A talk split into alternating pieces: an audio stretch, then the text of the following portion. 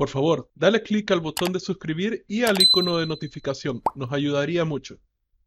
Hola, soy Rodrigo de Emprende y hoy tengo aquí a Andrés Roaro. Él es un amigo de ya de hace varios años que es parte de una comunidad de negocios en la cual yo soy parte. Creo que fue una de las mejores decisiones que he tomado en entrar a esa comunidad llamado The Secret Society Mastermind. Y él prácticamente, al, igual que yo, este, cuando inició tuvo varias ideas de negocio. Yo, por ejemplo, tuve tres ideas de negocio que no dieron ni un solo dólar. Eh, la cuarta idea de negocio me dio lo suficiente para poder salir de, de mi trabajo y la quinta es la que estoy manejando ahorita. Andrés igual este, tuvo varias ideas que no tomaron tanta velocidad hasta que eventualmente decidió volverse un copywriter. Y este es uno de los temas que quisiera hablar yo bastante más adelante porque esta es una habilidad que no muchos conocen que existe y es confundida con copyright que es sobre los derechos de autor y cosas de eso. Copywriter es prácticamente la profesión que se dedica a escribir textos comerciales, por así decirlo. Cuando ves un póster de película y, y, las palabras que están ahí para llamarte la atención a ver esa película, eso es copywriter. Eh, eso lo hizo un copywriter. Cuando vas a ver una página de ventas y está toda la información de la, de la promoción o del producto o del servicio que está vendiendo, eso lo hizo un copywriter.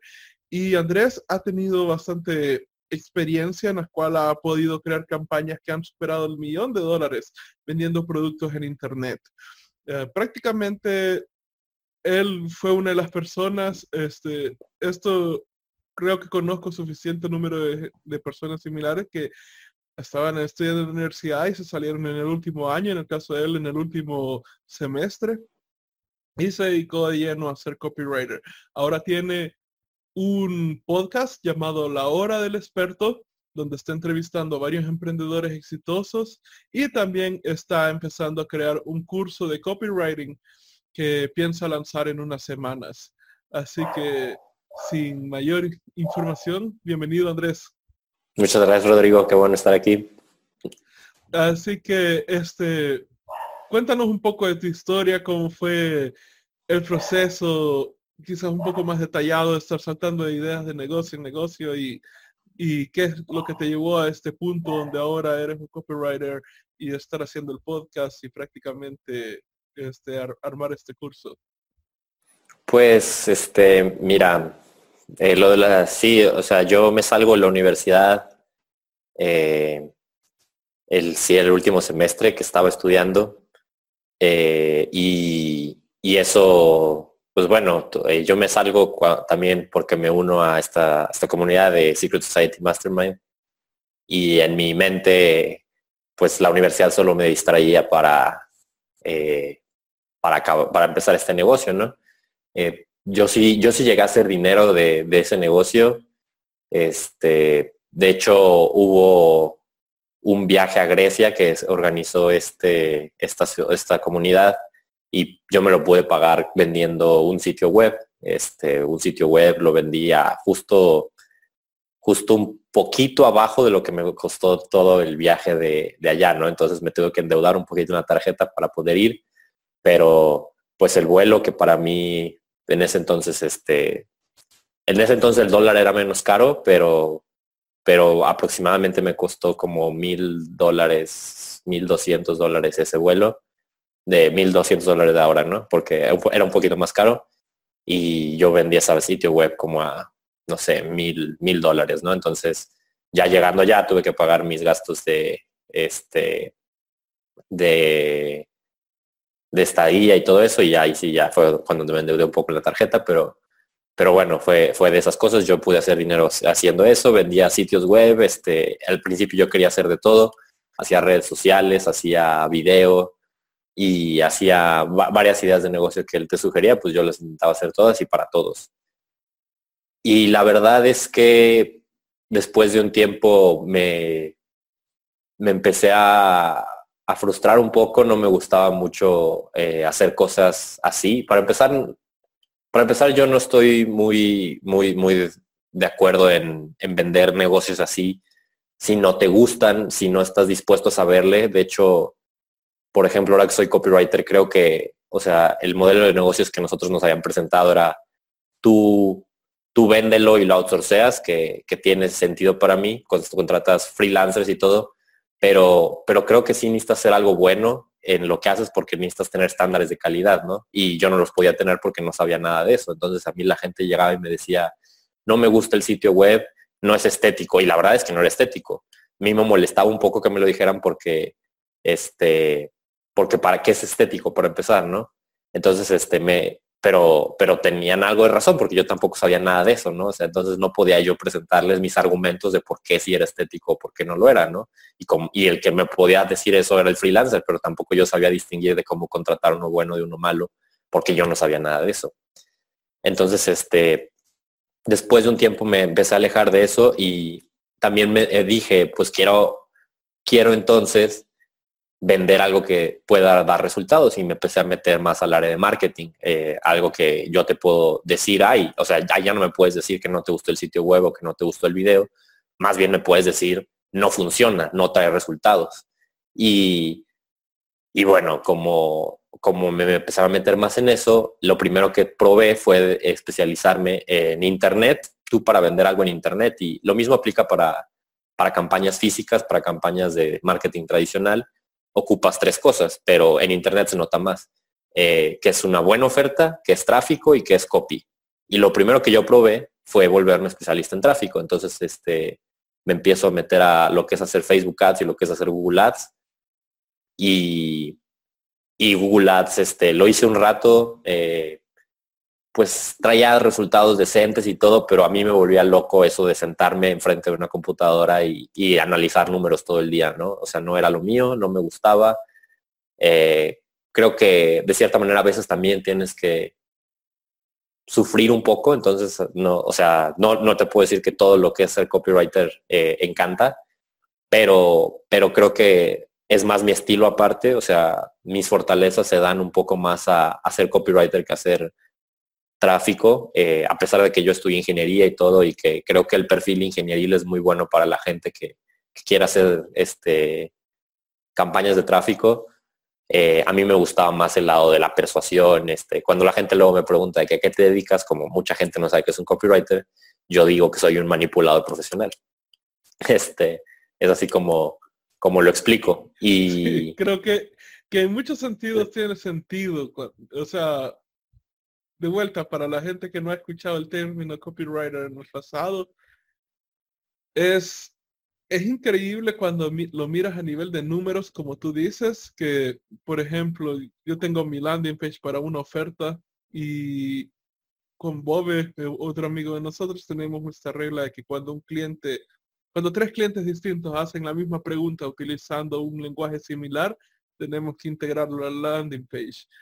Y yo integré una pregunta de esas, que era cuando la gente, yo estaba buscando em, este, emprendimientos de tecnología para hacerles videos explicativos y muchos de ellos me salían con la objeción de que eh, prácticamente ellos no confiaban en creativos porque ya habían tratado de trabajar con ellos antes y no entendían la parte técnica. Y yo les, menos mal, yo fui ingeniero en IT, este, estuve manejando servers. Mi primer negocio fue desarrollo de apps y webs igual.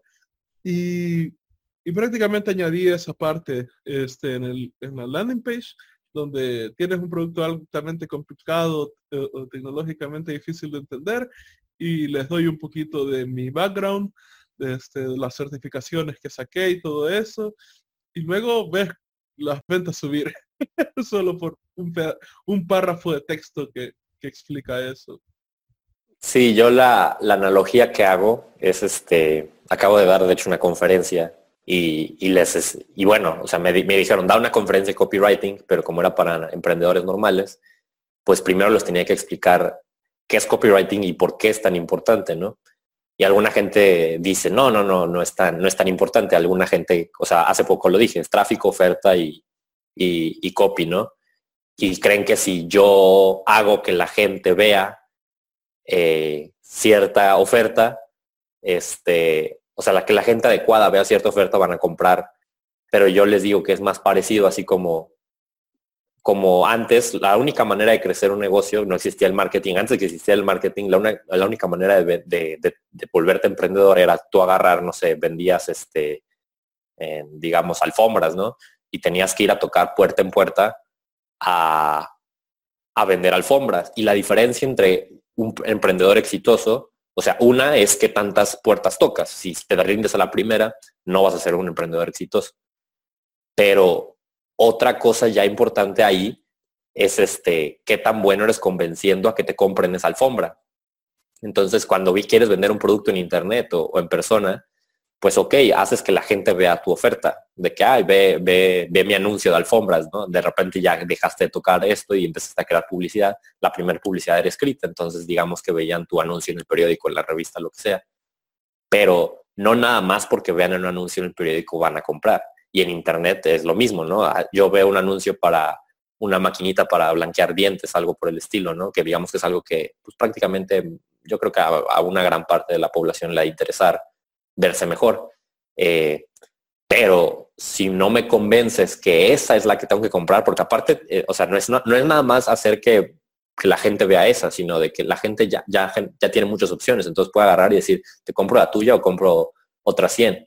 Y, y el copy es donde es la gran importancia, es el vendedor que antes tenía, pero ahora escrito en, en una landing page, en una carta de ventas, en un video, eh, de hecho, por ejemplo, nosotros, o sea, bueno, yo hago los copywriters, yo, yo hago también mucho los scripts de un video, ¿no? Ah, es que el video está muy bonito y la edición excelente y todo. Sí, pero si el mensaje no te convence, de nada sirve. Y, bueno, acabando un poco la historia de por qué me volví copywriter, es yo no, el tráfico no, se, no me gustaba, eh, sí se me daba, pero no me gustaba tanto. Entonces decidí volverme copy, pero una también de las grandes razones que me llevó a volverme copywriter es que cuando empecé a, a probar ideas de negocio y todo, llegué a probar de, muchas cosas, ¿no? Una de esas es también me quise volver entrenador personal de, eh, ejercicio y todo. De hecho, tengo certificaciones y todo y me encanta el tema, ¿no? Y de hecho es una de las razones por las que hoy en día hago mucho copy para el mundo del fitness. Pero este, algo que dije en algún momento es de que una de las razones por las que no me está yendo bien, y es algo que le recomendaría a cualquier persona que esté empezando, es porque no tengo habilidades. Y entonces yo sabía que el copy no es algo que iba a ser el resto de mi vida. O sea, no sabía, era, no era así como que voy a volverme copywriter y siempre voy a ser copywriter para clientes y todo, ¿no? Y, pero dije, si aprendo esta habilidad, me va a servir para, para el resto de mi vida, para cualquier negocio que quiera emprender.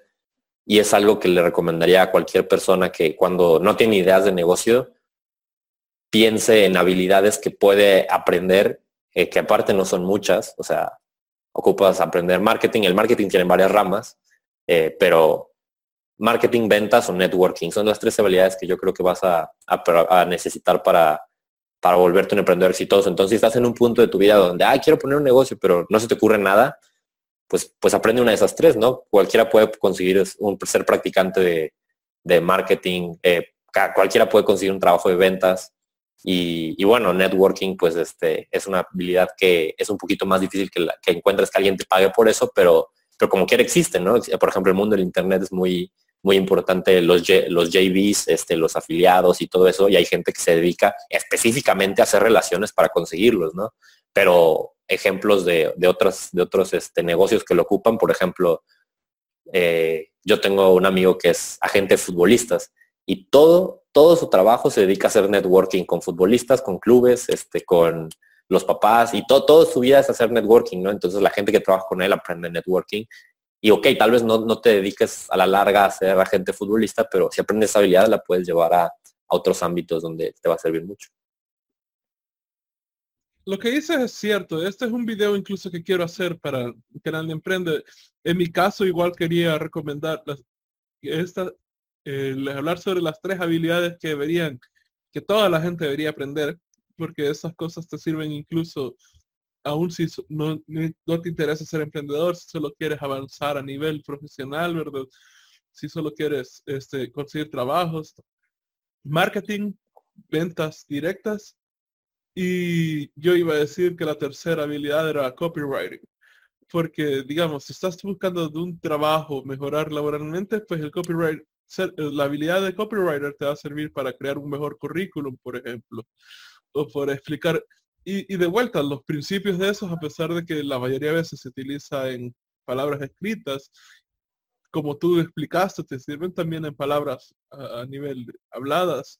Entonces, sabes esos principios, puedes utilizarlos para negociar mejor salarios, este, para negociar mejores horarios, eh, dependiendo del tipo de trabajo. Hay varias cosas en las que yo puedo verle utilidad al copywriting. Y ventas, lo mismo, o sea, marketing, ventas. Eh, creo que las habilidades aprendidas ahí te sirven incluso hasta en el mundo de las citas. o sea, porque al final, o sea, marketing, como tú dices, ok, traer tráfico. Si lo traemos al mundo de las citas es el salir con varias chicas a la vez para ver cuál es tu cliente ideal, por así decirlo, la persona ideal con la que tú quieres estar.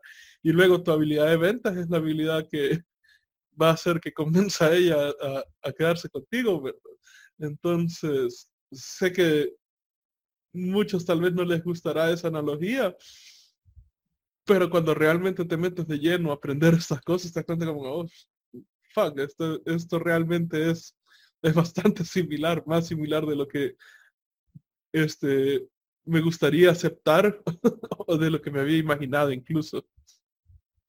Sí, así es. Este, Sí, no, y, de hecho sí, algo, algo que me gustó que dijiste es incluso en, en el, incluso aunque no quiera ser este, eh, aunque no quiera ser emprendedor, esto te sirve mucho, ¿no? O sea, la, mayoría de la gente que sale de CEO termina viniendo del área de marketing eh, o del área de ventas, ¿no?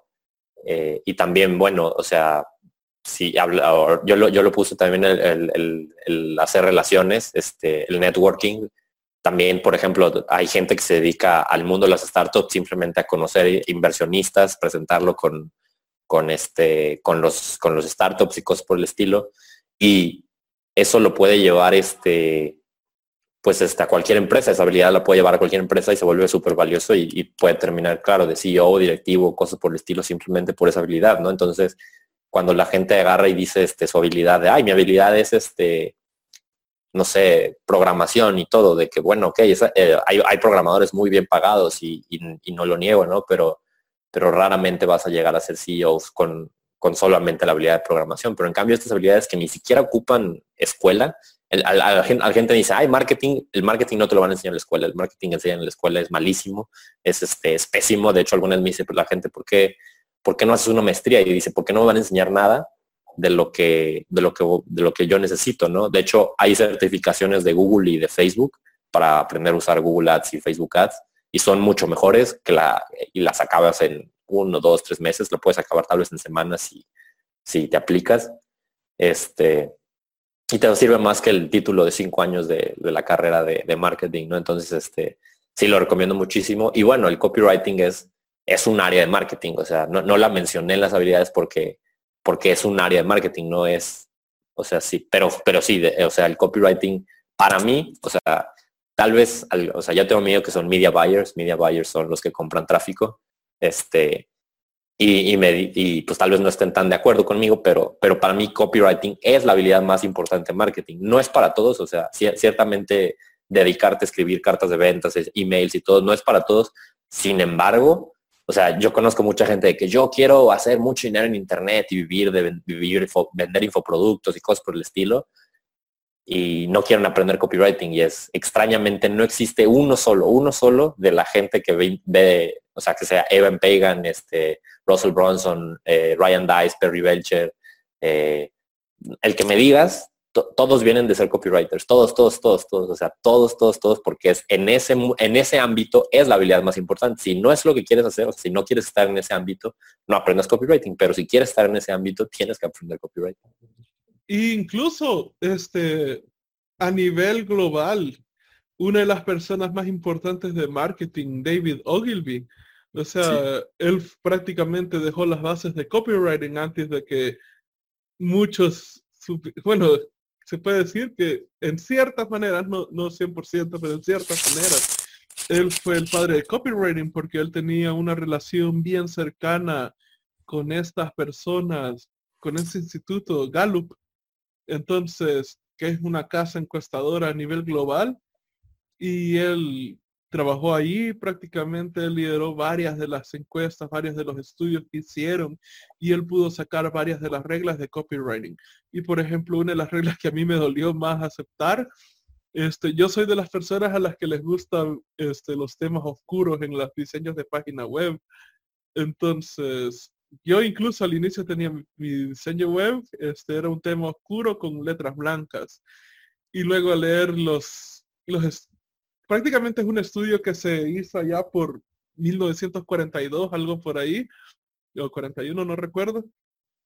Pero desde que se hizo ese estudio lo han venido probando hasta la fecha y siguen demostrando que cuando tienes un fondo oscuro con letras blancas, vas a convertir hasta este, un 60% menos que si tuviera fondo claro con letras oscuras.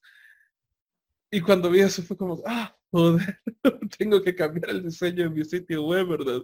Y a, y a mí me gusta y no tengo problemas, pero sí he visto la diferencia que hace, ¿verdad? Y, y, y, cuando lo llevan, y estamos hablando de época incluso antes de las computadoras, ¿verdad?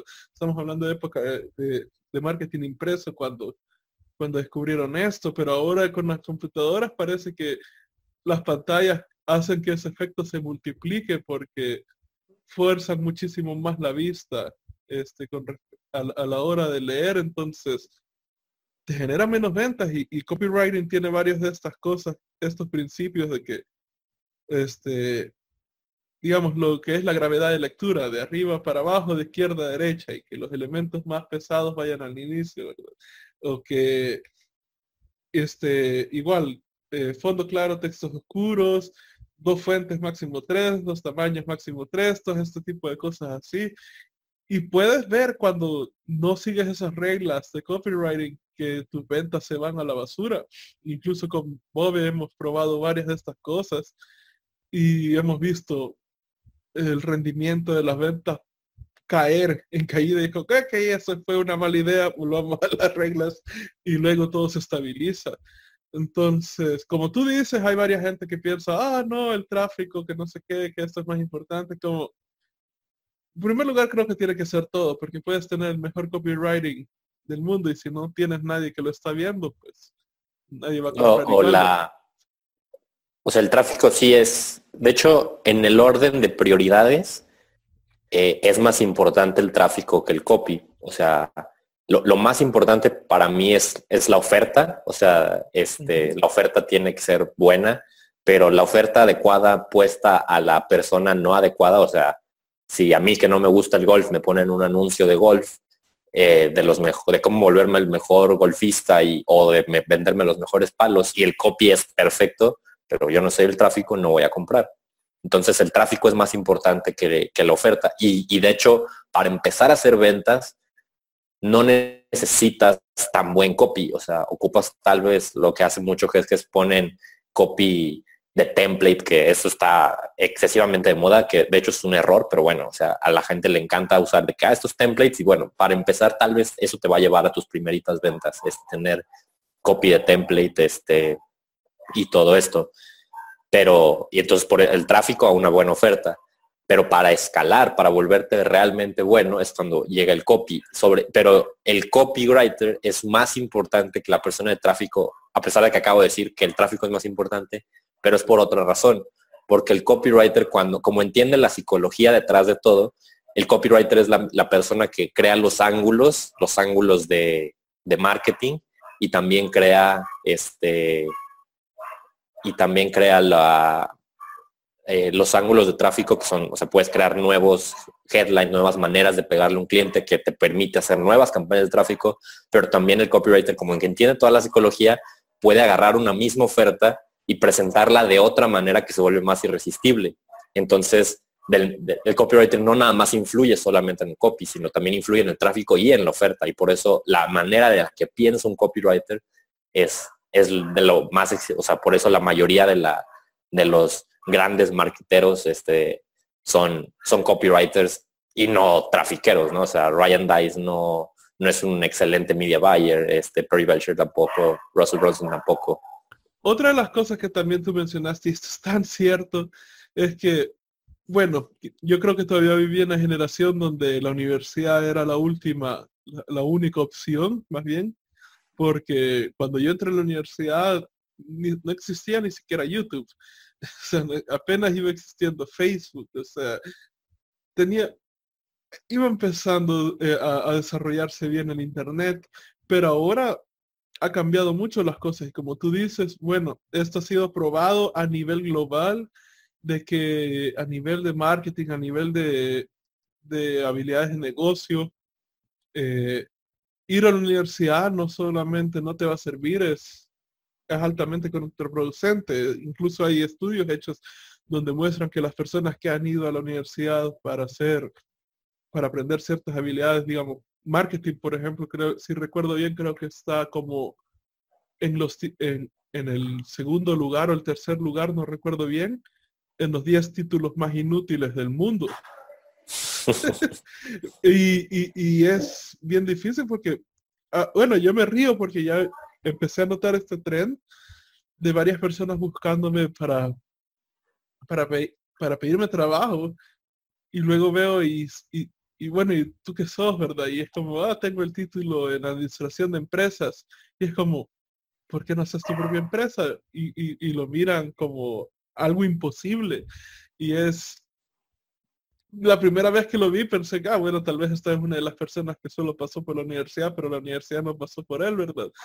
Pero de ahí vi varios así, es como, ¿por qué rayos tantos tantas personas que estudiaron administración de empresas le tienen tanto pánico a, crear su propia empresa? Y es porque no, no saben, no, no, saben nada. Incluso va en, el, este, en el grupo de Secret Society Mastermind que mencionamos, pues hacer para hacerlo más corto, eh, hay varias personas que de países de primer mundo, que Suecia, que Londres, que igual Estados Unidos, que, tuvieron oportunidad de ir a, universidades prestigiosas para estudiar de negocios. Y ellos dicen claramente ahorita, todo lo que aprendí ahí no me sirvió en ni mierda, para nada. fue la peor pérdida de dinero y tiempo que pude haber hecho y las cosas que aprendí en este grupo de negocios este, me sirvieron muchísimo más y, los aprendí en cuestión de meses. Copywriting es una de las este, una de las profesiones creo que es mejor pagadas ahorita en el mundo y no requiere un título universitario, pero sí requiere experiencia real, como tú dices. Entonces, estas son creo que las cosas donde ya empieza a entrar a, chocar, porque creo que en, Latinoamérica, eh, este, eh, bueno, en, la gente de habla hispana en general, aún está bastante fuerte, más fuerte que en primer eh, en los países de, habla inglesa más bien. Aún está bien fuerte esta, este fantasma, por así decirlo, de que tienes que ir a la universidad y si no vas a la universidad no es nada. Como tú dices, yo conozco estos cursos de esto, estas certificaciones de Facebook y Google, son mucho más rápidos, son mucho más baratas. Son gratis. La, o sea, la, certificación de Google, o sea, obviamente hay quien vende, tengo, o sea, yo en mi podcast he entrevistado a, dos personas a, que, que, enseñan estos cursos, ¿no? De, uno de Facebook y uno de Google. O sea, uno se llama Alan Valdés y enseña eh, Google Ads en, México y está Rubén Gallardo que enseña Facebook Ads también aquí en México. Bueno, también vende cursos a toda Latinoamérica, ¿no? Pero si los buscan, aprendamos marketing y Google Ads Factory y todo esto, les van a aparecer y sus cursos son buenísimos. y pero Google y Facebook tienen sus propios cursos que son gratis y te certifican gratis y, y yo la única razón por la que escogería tal vez este irte sobre estas opciones pagadas es porque lo explican un poco mejor, porque Google y Facebook lo explican de una manera un poco muy tediosa. Sin embargo, este, si no tienes dinero, o sea, si, si, o sea, hay gente que luego me dice, es que yo no tengo dinero, o sea, bueno, si no tienes dinero, o sea, haz algo al respecto.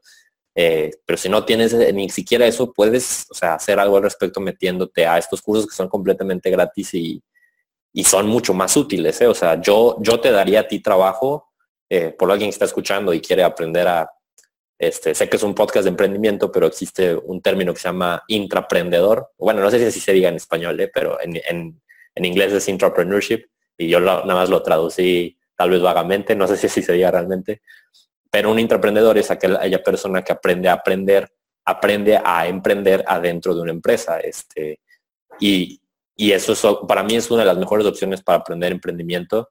Eh, o sea, ir a trabajar, pero no trabajes en un corporativo de un millón de personas donde nadie te va a pelar, donde no puedes hacer nada. Si aprendes en, si aprendes en una startup, que un startup con potencial de crecimiento, vas a, vas a tener que usar muchos sombreros y vas a aprender habilidades básicas, ¿no? Si tú, entonces, es a lo que yo iba con todo esto, si alguien está escuchando y quisiera intraprender eh, dentro de, lo que yo hago, pues yo, o sea, contrataría a alguien que tiene esa certificación de Google Ads o esa certificación de Facebook Ads y no contrataría a nadie que, tenga lo de marketing. O sea, no, no, o sea, el título de marketing de la universidad que tal vez si me dices Harvard, Oxford, algo así, bueno, lo considero más, ¿no? Pero este, pero, pero no, pero no, no me vale tanto, ¿no? La única razón por la, o sea, no significa que le cerraría la puerta, pero tendría que, que, entrevistarlo mucho más y saber más cosas de esa persona para, en cambio el otro es como que, ah, o sea, relativamente tienes algo que sé que sirve. El otro tengo que, yo sé que te tengo que enseñar cosas. Definitivamente. Y encima está este, bueno, por ejemplo, yo he visto casos aquí en mi país también donde eh, ciertas escuelas que son las prestigiosas de acá, ¿verdad? Las privadas o, ciertas universidades privadas aquí que tienen esta fama de ser las más prestigiosas del país, de pronto dan un curso de Facebook Ads increíblemente carísimo, ¿verdad? Que te va a durar un mes, pero estás pagando como 300 dólares, 400 dólares, y luego voy a ver la persona que lo imparte y es como... o sea, porque conozco lo que esa persona está enseñando y, y para decirte, había una de estas personas dando uno de esos cursos que estaba hablando todavía sobre que podías conseguir la, el cheque azul en Facebook pagando 5 mil dólares un servicio. En, la época donde eso no, ya no sucedía, ¿verdad? Facebook se había cerrado con, con, el chequecito azul, todavía ahora es bastante difícil y, estamos hablando que hace unos meses esta persona estaba enseñando eso, que podías pagar para obtener ese, e, ese cheque y es como, no me jodas. Y, y, de vuelta, como tú dices, por otro lado, ves a otra y, y de estas personas no tienen esas certificaciones, no han pasado por ellas, probablemente ni sepan que existen. Por otro lado, conozco gente que este, ha sacado estas certificaciones y no está dando clases en, esa, e, en las universidades, ¿verdad? Pero son mucho mejores para aprender de ellos. O están incluso, bueno, HubSpot tiene varias, varias certificaciones que igual las clases son gratis. Eh, solo que creo que con ellos, con ellos creo que sí todavía tienes que pagar para que te den el certificado, digamos, puedes hacer el examen y... Yo, yo tengo una, fíjate, tengo la de Inbound Sales y esa es gratis, pero creo que las certificaciones como... Creo que tienen unas que son, o sea, unas tienes que pagar y otras no, pero, pero sí, te puedes certificar de HubSpot, este, ¿qué digo? Yo no le, las certificaciones de HubSpot medio me gustan, no tanto, pero bueno, al final de cuentas son, una educación más valiosa que la de la universidad, ¿no? Este, al, final también, y esto te lo digo yo como copywriter, yo vendo muchos eh, infoproductos, ¿no? Productos de información donde la gente quiere aprender algo. Y, la razón por la que la gente compra infoproductos, este, realmente viene mucho de ver por la este, falta de seguridad humana, ¿no? Eh, y a otra es este, porque quiere mucho, y las certificaciones son tan caras, la universidad es tan cara porque ocupas que la gente te dé permiso, o sea, buscas un nuevo papá, eh, un nuevo papá que te diga qué hacer, por así decirlo, ¿no? Y lo chistoso es que nuestros papás muchas veces buscan que alguien más te diga qué hacer porque no confían en tus propias habilidades. Y lo chistoso es que eso, la manera en la que se te cura es dejando de comprar estas certificaciones y dejando de comprar estas cosas donde buscas que alguien te diga qué hacer. O sea, no, todo el mundo está buscando eso, o sea, un líder, un, líder de tribu que te diga qué hacer, cuando realmente nadie sabe, ya siendo muy honesto, realmente casi nadie sabe lo que está haciendo, ¿no? O sea, eh, yo lo digo este, por experiencia, ¿no? O sea, yo, yo les puedo llegar y decir, pues las lecciones que he aprendido, pero también les voy a decir, ser honestos, que las lecciones que he aprendido no todas están escritas en piedra. O sea, hay muchas que puedo al dos, dos años, tres años cambiar y decir esto, en esto estaba mal, en esto estaba bien. Y, o en esto creo que sigue estando bien, porque puede ser que, pasen unos años y sigas, o sea, te vuelvas a dar cuenta que en eso estabas mal, ¿no? Y esta, este deseo de obtener certificaciones y todo esto es simplemente de, de que alguien te dé permiso y el permiso te lo tienes que empezar a dar tú mismo para hacer las cosas, este, para agarrar y decir, ¿sabes qué? Este, yo tengo que hacer esto, eh, voy a aprender de la misma manera en la que aprenden todos, con la misma manera que los bebés aprenden a caminar, es caminando y cayéndose, no es este, deja, tomo un libro de cinco años y después de leer el libro de cinco años me voy a, dar el primer paso, que ese para mí es el mayor error del sistema educativo, que, que es muy de que sí, sí, algún día lo vas a hacer, ¿no? Y extrañamente, o sea, alguna vez decían de que por qué las universidades no tienen más, la escuela y todo, no tienen más casos prácticos, porque saben que fracasarían y entonces aceptarían que la teoría no es buena, ¿no? Por eso las, las escuelas no son muy buenas enseñando a programar. O sea, porque programar es algo que para empezar los lenguajes cambian de un año a otro. Entonces, sus planes de estudios que planean para cinco años, cuando no sabes cómo va a ser el mundo en un año, o sea, no sirve, no puede servir un plan de años que planeas hace cinco años, cuando el mundo no, no lo sabemos predecir en siguientes seis años. Pero aparte porque programar es una habilidad que la escuela te enseña que existe una respuesta correcta, ¿no? Haces esto y esta es la respuesta correcta. Y no te sabe enseñar a que muchas veces hay 80 maneras de llegar a, la misma respuesta. Y los mejores programadores, pues, ¿qué hacen? No, no, no, o sea, de que, pues deja, llego hasta aquí, pues como, como se me ocurrió pero la escuela no te enseña a pensar de esa manera, de que, ay, o sea, aquí tengo que llegar, no importa cómo le haga. Sí, y también es, bueno, lo que tú has dicho es muy cierto, creo que el, mayor problema de las universidades como tal es que nació el Internet, ¿verdad? Y eso ha generado un montón de cosas, porque muchos de estos infoproductos incluso tienen garantías de de devolución de dinero. Es como tenés 30 días, tenés 60 días, y no estás satisfecho con, con, el curso, solo decirlos y te devolvemos el dinero. O sea, casi todos los tienen. Y había, creo que fue Gran Cartón quien estaba hablando sobre esto. imagínate, o sea, si obligáramos a las universidades que, ah, si no te funciona, te devolvemos tu dinero, ¿verdad? Solo en el proceso de, de, de elegir tus materias estaría, cambiaría totalmente, porque estarían ellos encima, hey, no, no, no agarres tanto, porque puede que no te, no, no dejen ancho, mejor agarra tres materias. Y, y también está este problema que creo que, creo entre, que son las materias de relleno, por así decirlo, que te hacen perder el tiempo en cosas que jamás vas a usar, o peor aún, quizás mi, mi dolor personal es las materias que tuvieron que ser algo bueno y no lo son, que se vuelven materias de relleno. Por ejemplo, para mí sociología y la psicología es algo que si realmente te metes a psicología este, práctica, no, no estoy hablando de la psicología de que te sientas con una persona, analizarle sus problemas, no, sino que a, la psicología de, entender por qué la gente hace las cosas, eso definitivamente es aplicable para todo tipo de carrera, para todo tipo de emprendimiento. O sea, no, no, no se me ocurre un área profesional donde no te sirva la psicología, pero la manera en cómo te la enseñan, digamos, si vas a estudiar, qué sé yo, diseño gráfico, programación, cuando te meten esa, esa materia es, es malmente estúpida. Es como, y usualmente al profesor no le importa darte esa clase, él, piensa que está en una materia de relleno, solo está ahí para ganar su salario. Lo que te enseñan son cosas que ni siquiera se pudieran titular básicas. Es, e, es, increíblemente depresivo y, y, lo peor es que la gente sale pensando que la psicología es eso, que la sociología es eso.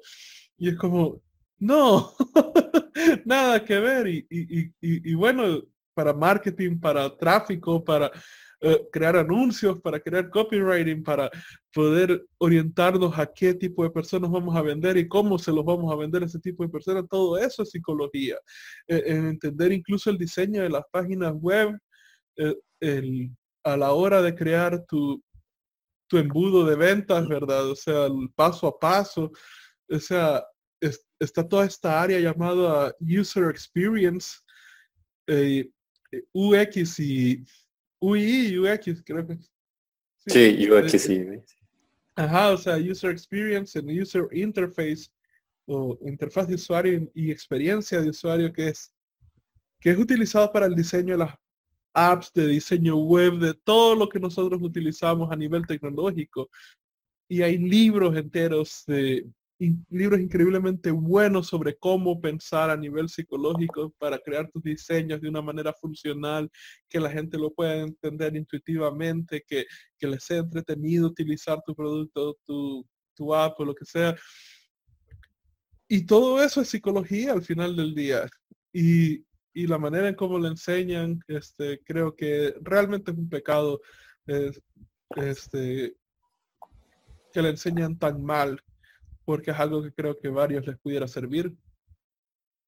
Sí, de hecho, digo, es, es, es, este tema de las universidades es un tema que es, no sé, para, para, para hablarse por años, ¿no? Este, pero siempre existe esta, siempre existe esta persona que es de que, bueno, pero ¿a poco, alguna vez una persona me preguntó, ¿a poco no hay absolutamente ningún beneficio de ir a la universidad y le digo, pues no, o sea, no, o sea, no es tampoco así, ¿no? O sea, la gente, el mundo no es tan blanco y negro que, o sea, una, una persona me dijo de que a poco entre no estudiar nada o estudiar la universidad es mejor no estudiar nada.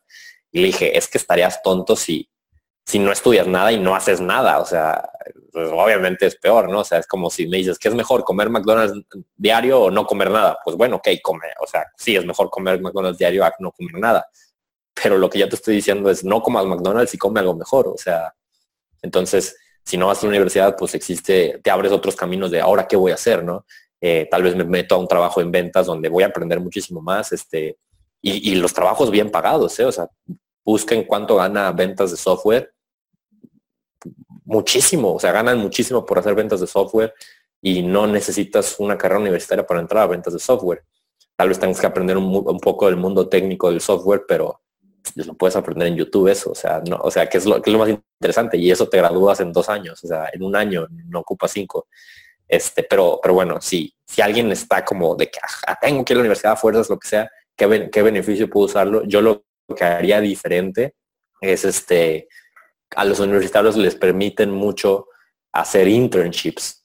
Entonces, este, puedes conseguir internships muy interesantes, pero el chiste es que busques esa experiencia por fuera de, lo que te ofrece la universidad, porque si sales sin nada de experiencia, o sea, en serio sales sabiendo nada, ¿no? Y, lo peor de todo es en, el caso donde tienes que endeudar para hacerlo, que por lo menos en, en, mi país no es un problema tan grave, pero en Estados Unidos es muy grave. Sin embargo, en mi país es un problema un poco grave porque las universidades privadas son caras y hay gente que sí se endeuda por ir a la universidad. Este, y, bueno, a esos tipos de personas, pues yo les diría, o no vayas o, o empieza a sacar esos internships que sean muy valiosos, que te ofrezcan esto.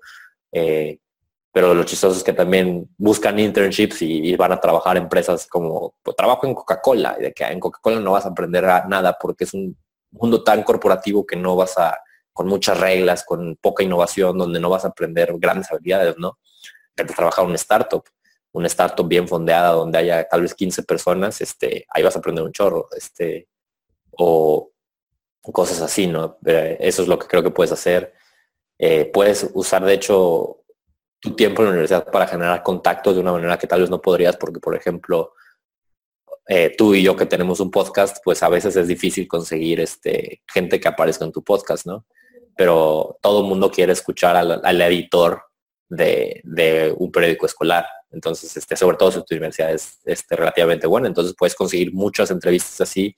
Y hay un caso que a mí me gusta mucho, que es el de, eh, ah, se me olvidó, Ryan, la persona que escribió un libro que se llama eh, El ego no es el enemigo, Ego is not the enemy, se llama en ah, inglés. Ryan Holiday. Ryan Holiday. Él empezó de hecho así, o sea, consiguió entrevistas así y eventualmente terminó haciendo, siendo practicante de, este, bueno, con, o sea, y dejando que alguien lo mentoreara, para él quería ser escritor y lo, logró hacer con Robert Greene, que escribió el libro de Mastery, este libro de también las 48 reglas del poder, son súper dos bestsellers y súper buenos. De hecho, el 48, las reglas del poder, vas a aprender más psicología que en muchos cursos universitarios. Este, y usó eso, ¿no? Y después también lo usó para conseguir una posición en Abercrombie. Creo que es Abercrombie, capaz me estoy este, confundiendo de marca de ropa, pero estoy casi seguro que es Abercrombie. Y, y después de ahí se volvió el, el VP de marketing de, de Abercrombie usando eso de la universidad, ¿no? Pero si lo haces pasivo, y eso es el, el gran error de la vida en cómo vives sus vidas, ¿no? Dejar que la sociedad te guíe a todo, ¿no? O sea, que pues es que me dijeron que tenía que ir a la escuela y voy a la escuela. Me dijeron que tenía la universidad, voy a la universidad. Me dijeron que tenía que conseguir un trabajo, consigo un trabajo. Eh, me dijeron que tenía que conseguir un trabajo en esta empresa y consigo un trabajo en esa empresa, haciendo un poco no sé qué. Después de unos años me despiden o tal vez me quedo ahí. Pero después de, no sé, a los 40, 35 años, 40, me doy cuenta que odio mi vida. ¿Y por qué fue? Porque nunca tomaste la iniciativa en tú hacer las cosas y pensar diferente a la manada. Y, eso da mucho miedo porque pensar diferente a la manada es es contraintuitivo para tus genes, ¿no? Les, voy a dar una ligera clase de psicología aquí. Eh, todos venimos de tribus. Eh, entonces, de hecho, la mayoría de tus decisiones vienen por eso. Como venimos de tribus, lo que más deseas en el mundo es este, pues sobrevivir, ¿no? Entonces, algún momento cuando tú, eh, antes de que evolucionáramos en tribus, te dabas cuenta que tú solito en la selva te mataba el león. Tú en una tribu, tú matabas al león y te lo comías. Entonces, este, nos conviene estar en tribus, nos conviene estar juntos. Sin embargo, adentro de la tribu también quieres sobrevivir, ¿no? Y la mejor manera de sobrevivir es volviéndote el macho alfa. Por eso, por eso, o sea, el macho alfa es el líder de la tribu, ¿no? Porque tal vez también hay líder de la tribu mujer, ¿no? Este, la mejor manera de lograr eso es este, pues llegando ahí, ¿no? La mejor manera de sobrevivir, ahí eres el que come primero, eres el que toma las decisiones, este, etcétera, ¿no? Queremos ese estatus. La cosa es que para avanzar en estatus, o sea, y por eso nos encanta todo lo que es dinero, este, mujeres, este, poder, eh, fama. Para avanzar en estatus, para la tribu, tenías que tomar riesgos, ¿no? Si querías volverte el líder de la tribu, tenías que tal vez pelear con el líder de la tribu, ganarle y ahora volverte tú el líder de la tribu. Y eso da miedo porque si fracasas, te sacan de la tribu y te matas, ¿no? Entonces, hay dos cosas muy interesantes, ¿no? Quieres el estatus, te da muchísimo miedo conseguirlo. Y nuestros genes son genes viejos. Nuestros genes, la, nuestra genética es, muy vieja, ¿no? Un, ejemplo de esto es este, nos, nos encanta la, la, comida con muchas calorías, porque antes era muy difícil conseguir comida con muchas calorías, ¿no? Hoy en día es muy fácil conseguir donas, y ¿eh? cosas así que te hacen, pues que no te caen de lo mejor, pero tienes genética vieja, entonces por eso tú te llama a, o sea, tu genética vieja te pide cosas que no sirven, ¿no? Por eso nos gustan este, las mujeres con silicón, que, pensamos que ah, van a amamantar mejor. No es cierto, pero tu genética vieja sí lo piensa. Este, sí, como notas, incluso las empresas de hamburguesas, McDonald's, Burger King, todo eso, o sea, la razón por la cual tienen lo que son papas, la hamburguesa y la soda, es porque las papas sean los salados, que este, la hamburguesa te da la grasa y la soda del azúcar, que son las tres ah. cosas, digamos, los tres ingredientes en la comida de, alta caloría, como tú dices, ¿verdad? Que durante muchos, muchos, muchos años era bien escaso, era bien difícil conseguir sal, era bien difícil conseguir azúcar también, y, la grasa igual en, los animales se conseguía, pero lo mismo, cazar animales es mucho más difícil que solo te lo sirvan, ¿verdad?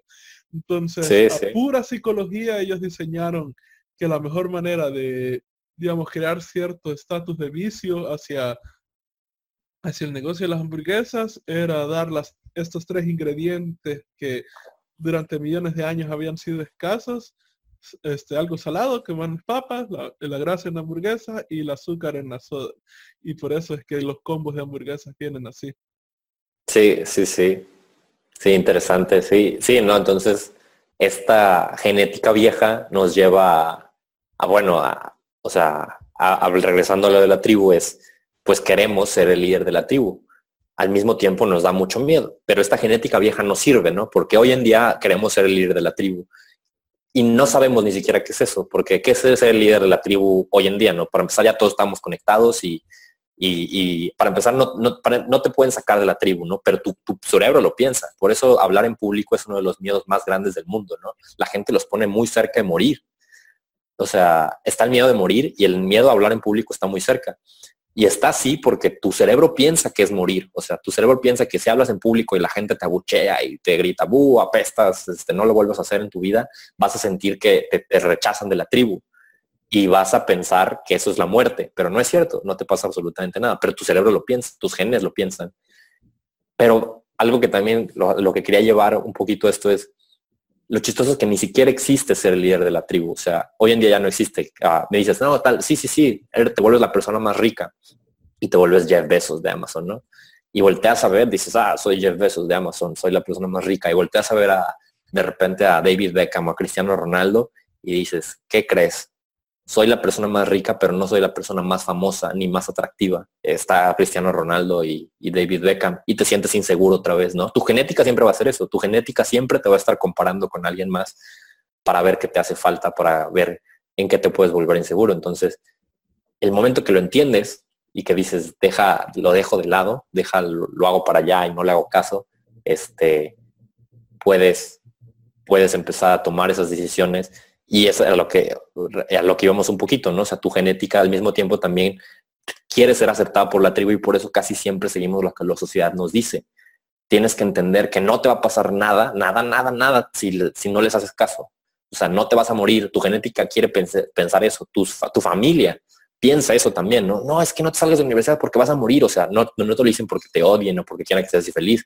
Les importa que estés vivo, otra cosa. Pero ellos, su genética los traiciona a pensar que sí si traicionas a, la, tribu, a la sociedad, te vas a morir y no es cierto, ¿no? O sea, entiéndelo tú, entiende también que esta persecución de estatus este, es nunca la vas a lograr, o sea, nunca vas a ser el más rico, más, este, más famoso y, todo, ¿no? No vas a poder tener tú todo. O sea, la persona más poderosa no es la más rica, la persona este, más rica no es más poderosa, ni la más famosa, etcétera, ¿no? Entonces, ahí es cuando tienes que empezar a hacerte tu propia ideología de qué es lo que yo realmente quiero. Y está bien si tu respuesta es, la verdad no sé, la verdad no sé, pero puedo empezar a, a, intentar cosas que me disgusten menos o que me gusten un poquito más. Y, está bien, ¿no? Pero todo tiene que empezar en ese momento donde entiendes que, que tienes que de cierta manera, para vivir una buena vida hoy, tienes que traicionar a la tribu. O sea, eh, porque no, no te conviene caer en, en este condicionamiento social y porque no te va a llevar a ningún lado, ¿no? O sea, te va a llevar a, una vida que tú no, tú no quisiste, pero, y no porque la sociedad quiera algo malo para ti, sino porque pues es la conciencia común, no, no, o sea, no está basada en miedos que no deben de estar ahí, etcétera, ¿no? Muchas cosas muy raras ahí. Y eso es lo difícil de emprender, creo yo, que muchos de estos miedos, muchas de estas cosas, bueno, los estoicos lo llamaban este, los impulsos, ¿verdad? Pero prácticamente son estas emociones fuertes, negativas que te vienen o que te quieren impulsar a, hacer ciertas cosas, ¿verdad? Eh, que son, el emprender es prácticamente darle la espalda a muchas de esas cosas, porque es requerido, es, es una vida diseñada, por así decirlo, y no es algo, como tú dices, que va al aire, que, uy, se supone que debería ir haciendo esto y debería, se supone que debería hacer lo otro. Y creo que no es en ese sentido muy natural, o no se siente muy natural cuando empiezas a vivir tu vida en base al análisis de números, al análisis de cifras, o, como de vuelta de que, ok, tengo que hacer esta cosa porque esto me genera una mejor optimización de los recursos a nivel cerebral. Y, por ejemplo, muchos emprendedores duermen, se duermen bien temprano, no andan, eh, está la ciencia que te dice que si andas fumando, si estás tomando alcohol, o sea, eso te, te jode a la hora de dormir, no te da, porque aunque te duermas, o sea, no, está, no tienes sueño REM y, y luego al día siguiente no está funcionando tan bien. Entonces, hay un montón de cosas que tienes que hacer que prácticamente, como tú dices, van en contra de la manada y que a la mayoría de gente le da miedo hacer y el emprendimiento está absolutamente llena de esas, ¿verdad? Y en una entrevista anterior yo mencionaba esta cosa que es cuando este, si uno va a varios eventos de emprendimiento, digamos, donde hay Q&As y, pueden hacerle preguntas a las personas que han dado charlas, eh, y, la última vez que lo vi creo que fue en un evento donde estaba Gary Vaynerchuk. Siempre, y esto en todos los países lo he visto salir, pero siempre hay alguien que sale preguntando y que está tratando de ser emprendedor y pregunta, ¿y cuándo voy a llegar a esta época donde todo esté corriendo bien y ya no tenga que lidiar con problemas? Y es como, joder, o sea, e, e, emprendimiento es literalmente vivir de problemas. Si te pagan por solucionar problemas. Y entre más grandes sean estos problemas, más te pagan. Entonces, una vida de emprendimiento es una vida de constantemente ir, irse a meter en problemas. Y si esa es tu pregunta, no, no debería ser emprendedor, ¿verdad? Probablemente sea una persona que tenga que estar en un trabajo un poco más este, predecible, tal vez, eh, algo con más estabilidad, pero definitivamente, sí. Eh, eh, eso creo que incluso hay gente que lo dice, sí, sí, no hay problema, pero ya cuando lo está viviendo es como, ah, esto no era lo que pensaba, ¿verdad? sí, de hecho hay, y por ejemplo, esto es algo que, yo uso mucho para vender, ¿no? La, gente busca casi siempre tres cosas, tres cosas que te hacen un poco de, daño en el mundo si se vuelven este, como tus dioses, ¿no? Uno es la aprobación, otro es la seguridad y otro es el control. Y para ser emprendedor creo que tienes que dejar ir esas tres. Eh, la aprobación no tanto, pero, pero para, para estar bien mentalmente, te, conviene dejar ir este, la aprobación, ¿no? Y siempre dejarla ir a un nuevo nivel, ¿no? Este, o sea, pero una de las, las grandes esto del control y la seguridad, esas son la gente que, las, las, cosas que te mantienen siendo empleado. Este, y lo chistoso de todo es que ser emprendedor simplemente es dejar ir esas dos cosas primerito, dejarlas ir un poquito más que la sociedad, ¿eh? porque o sea, no significa que nunca te van a volver a afectar. O sea, casi siempre quieres un poco de seguridad, un poco de control, y las tienes que dejar ir un poco y, te empiezas a dar cuenta que no es tu camino de emprendedor no es más difícil. O sea, yo, yo sigo diciendo que las cosas más difíciles que he hecho es pasar algunas materias de la universidad. Fue más difícil que algunas cosas que he hecho ahorita como, o sea, hace poco, o sea, este año hicimos este una campaña de video marketing para, o sea, una cosa que se llama videocarta de ventas, hicimos una para un cliente y y está en gran camino para hacer este, o sea, ya tiene dos, tres meses que está haciendo ese video solamente con el tráfico adecuado, está generando 100 mil dólares al mes, ¿no? Este, un poquito arriba. Y, y, para el año de que tenga eso, si todo sigue así, ese, ese video, este, pues va a generar más de un millón de dólares, ¿no? De hecho, o sea, ahorita yo digo que he hecho más de un millón de dólares este, en campañas, pero mi meta ahora es llegar a los 10 para clientes y todo y así seguirle, ¿no? Este, eventualmente llega a 100, etcétera, ¿no? Y, y, por ejemplo, suena de que, órale, ese video ha de estar excesivamente complejo y haber estado difícil crearlo y todo. Y sí, pues sí, no, no es algo así como hoy te puedes sentar y aprender a hacerlo pero, pero créeme que fue más, o sea, fue más fácil hacer eso que pasar esas materias de la universidad, ¿no? Y yo conozco gente que trabaja mucho más fuerte, más, más, o sea, con más duro que yo este, en sus trabajos, eh, que tiene que tomar decisiones completamente y todo, o sea, o sea, que, que, obviamente, no digo que los empleados hagan mal trabajo ni nada, porque pues obviamente, pues este, o sea, yo, yo no estoy peleado con ese mundo, ¿no? Pero sí, sí les digo, o sea, no es más difícil, o sea, créanme que ser emprendedor no es más difícil. Simplemente es, dejamos ir un poco esa necesidad de, seguridad, porque, o sea, lo único que, simple, o sea, es simplemente como si ser empleado tal vez fuera como nadar tres kilómetros, pero sigue esta línea y nada tres kilómetros. Y, y ser emprendedor a veces es como, nada 100 metros, pero no te digo por dónde está la línea. O sea, te pongo en medio de la alberca, te tapo los ojos y te digo, encuentra la orilla. Y, y a esa la gente le da mucho miedo de que cómo, cómo va a encontrar la orilla si no sé para dónde está ni siquiera, ¿no? Y eso es saber ser emprendedor. O sea, es nadar 100 metros sin saber hacia dónde estás nadando. Este, y eso a la gente le da así como de que es que por eso no emprendo, porque aquí hay seguridad aunque trabaje más duro, voy a seguir la seguridad, voy a seguir el control. Déjalo ir, déjalo ir, no hay necesidad de que lo, necesites. Este, incluso, y, al, y eso te lo digo también para, para la gente que son empleados, ¿no? O sea, incluso si quieres ser el mejor empleado, o sea, llegar a las posiciones directivas, tienes que dejar ir este, eso también. O sea, no puedes llegar a ser CEO, de un director de una empresa importante y todo, siguiendo solamente el camino y siguiendo este, el, o control y todo, tienes que innovar dentro de la empresa, tienes que hacer, tienes que tomar tus riesgos incluso, ¿no? O sea, esa es la manera, ¿no? Y, todo por, por tener este falso Dios de que aquí hay seguridad y aquí hay control.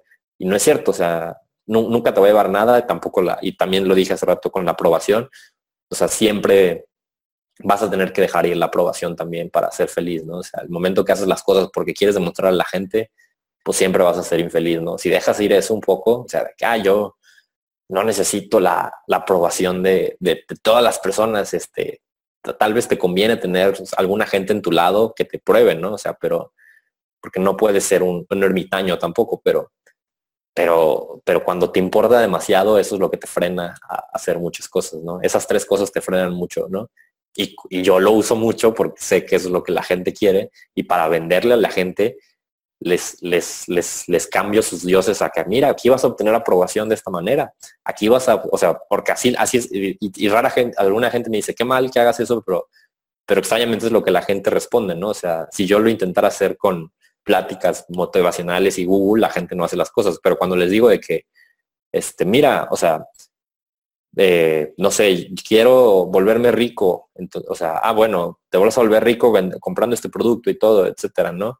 Y si yo les digo de que esto te va a hacer mejor persona y va a ser un gran reto y así, no, lo compran, ¿no? O sea, les tengo que vender a los casos que ellos quieren, ¿no? Que aquí vas a tener la aprobación que nunca tuviste, aquí vas a tener el control que nunca tuviste, aquí vas a tener la seguridad que nunca tuviste. Y, y es lo que la gente responde, ¿no? O sea, de que, ay, o sea, eso es lo que quiero para comprar, o sea, pero honestamente, si esas mismas personas no, sería fácil no manipularlas si, si no buscaran esas cosas, ¿no? Sí, definitivamente. Y yo también estoy más, eh, más alineado en ese punto, como tú dices, ¿verdad? No es como que eh, ser emprendedor es el único camino correcto de la vida o algo por el estilo, ¿no? Que yo, yo como lo explico a la gente es como vivir es difícil, o sea, así es simple, o sea, vas a tener problemas de, de, una manera u otra. O sea, yo ya estuve en el mundo del empleado, ya estuve en el mundo, bueno, más en este país donde estamos, donde los salarios apenas alcanzan, ¿verdad? Cualquier cosa que tú quieras hacer que, que sea significativa, que quieras tener, digamos, si quieres comprar el carro, la casa, tienes que estar endeudado sí o sí. Y ya viví el, el estar con sin poder dormir en la noche con esa angustia de, no saber cómo pagar las deudas. Ya viví el problema de estar lidiando con jefes que se quedan los créditos de, las cosas que tú has hecho. Ya viví con el, tema de estar lidiando con equipos de trabajo que no, que no me agradan o ambientes laborales que no me agradan. O sea, personalmente yo, yo detesté el mundo laboral pero eso yo, eso yo entiendo que es algo de mi personalidad, así como estoy seguro que habría gente que si probara ser emprendedor, lo detestara completamente, ¿verdad? Entonces yo como la manera de explico es como, en, todos lados vas a tener problemas, ¿verdad? Entonces, como empleado vas a tener problemas de deudas, vas a tener problemas de que necesitas más dinero y no, y no sabes cómo hacer porque prácticamente siendo empleado tu salario crece poquito a poquito, bajo largos periodos de tiempo, ¿verdad?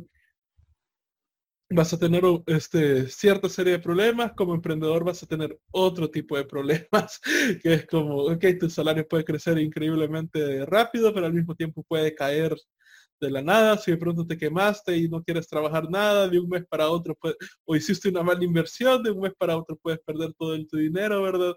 Eh, todo depende siempre de ti, no puedes echarle la culpa que si algo salió mal, ah, es que mi jefe tomó una mala decisión o que este compañero de trabajo hizo esta cosa. No, tú eres el emprendedor, tú la cagaste y no hay otro más donde ir. Sí. Entonces, todo tiene su problema, o sea, y es cuestión de decidir, o sea, yo lo que le digo a la gente, ser emprendedores, o incluso dentro del emprendimiento. O sea, si vas a sitio web, yo ya estuve en sitio web, no me gustó estar lidiando con los clientes del sitio web. Eh, problemas similares a los que tú ya viviste, ¿verdad? Por ejemplo, creo que mi punto de quiebre fue un cliente que era de los que sabe qué es lo que no quiere, pero no sabe qué es lo que quiere. Y recuerdo que una vez me estaba jodiendo con el color, con el color que no le gustaba, que no le gustaba y lo cambiábamos y lo seguíamos cambiando y nunca le gustaba y le dije, ¿sabes qué? Anda a Google, pone imágenes, eh, escribí el color que tú querés, busca las imágenes ahí, envíame la imagen del color exacto que a ti te ha gustado yo voy a tomar ese pinche color y lo vamos a poner en el sitio web. Lo hicimos así y a la semana siguiente, es que ese color no me gusta yo. Tú me diste ese color, yo no te he dado nada. Ese fue mi punto de quiebre. Ahí fue como, no, de este tipo de clientes, no más. Y también estar lidiando con los problemas que si una línea de código estaba en el sitio web, se joden varias cosas. Eh, de vuelta, a un intento de emprendimiento, te eliges una área, tienes cierto tipo de problemas. Eliges otra, tienes otro tipo de problemas. Y, y prácticamente ser emprendedor es elegir el tipo de problemas con los cuales quieres lidiar. Así de simple. Pero no es la vida. Hasta, hasta cierto punto, porque... Sí, exacto, hasta cierto punto. porque siempre también va a haber problemas con los que tal vez no quieras lidiar, no esperabas tal vez, o sea, y, vas a tener... Que nunca pensaste.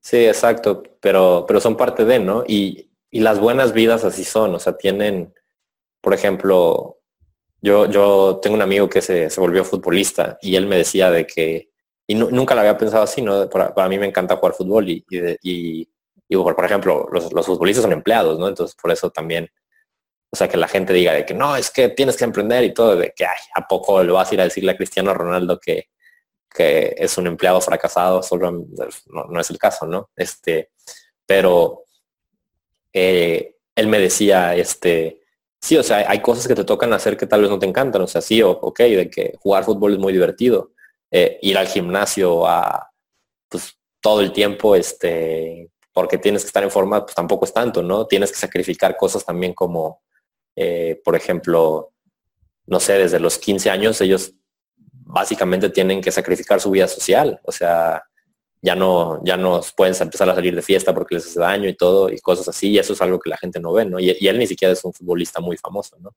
Este, de hecho no es un futbolista famoso, por lo menos no en México. Este, pero, pero, pero te deja, o sea, los sacrificios tienen que estar ahí, ¿no? O sea, este, o sea, te va a tocar uno que otro y, tienes que, pues ahora sí que pagar el precio de algo, ¿no? Este, y, pero sí, o sea, es como escoger qué, es lo que quieres, qué no. También al mismo tiempo irte adaptando, o sea, lo que quieres hoy no necesariamente tiene que ser lo que quieras mañana. Entonces, por ejemplo, hay, gente que yo conozco que creó una empresa con muchos empleados, después dijo, ¿sabes qué? Esto no es lo mío y decidió cambiar y de tener una empresa con pocos porque le, gustó más eso y, así, ¿no? Tú puedes decidir específicamente y cambiar de decisión y todo. Y la cosa es que tú, pues ahora sí que diseñes tu vida a tu gusto. Y otra cosa, algo muy interesante también es que una de las necesidades humanas es la necesidad de la variedad. La gente le gusta tener variedad por alguna razón. O sea, este... Y es muy normal que la gente siempre voltee a otro lado a, ver de que eso está mejor, ¿no? aparte que una de las que te dije hace poco fue que siempre te vas a comprar, ¿no? Incluso o sea, eh, no evita que hasta los Jeff Bezos y las, este, los, este, los, los famosos se comparen con ellos o que puedan agarrar y decir de que, ah, yo soy famoso y todo, ya logré todo. No, no es cierto, porque esta persona tiene esta otra cosa. Siempre va a haber otro camino que te hace falta recorrer. Este, pero sí, o sea, toda la gente cree que el, el y eso, o sea, se los digo, yo, yo vendo también a, gente que les vendes este, lo que llaman productos de high ticket, que son productos este, pues tienen que ser caros, este, como 3 mil dólares para arriba. Y, el chiste de venderle a los ricos es decirles que hay algo mejor que, lo que ellos están, ¿no? O sea, no quita que la, gente rica también es insegura, la gente rica también tiene inseguridades y todo. Y, y, pues sí, o sea, como déjalas ir, o sea, deja ir esas inseguridades, trabaja en ellas, este, no, nunca se van a ir por completo, pero, pero, pero trabaja en que no te dominen, en que no dominen tu vida. Sí, eso es definitivamente cierto. Y entrando a otro tema, este, ¿puedes contarnos un poco más de tu podcast y por qué decidiste hacer la hora del experto? ¿Por qué decidí hacer la hora del experto? Eh,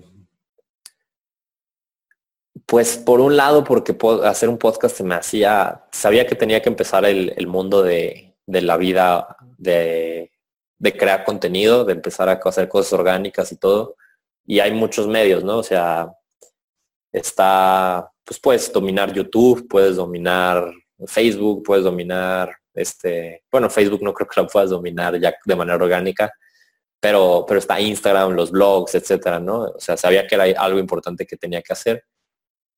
Y pues el podcast se me hizo lo más, este, lo que creo que iba más con mis fortalezas. A mí me gusta tener conversaciones, este, me gusta lidiar con, o sea, aprender de la gente. De hecho, una parte muy importante de volverte bueno en marketing, en copy, es, es conocer a la gente, ¿no? Entonces yo soy bueno como entrevistando a las personas y sacándole su, su jugo, por así decirlo, ¿no?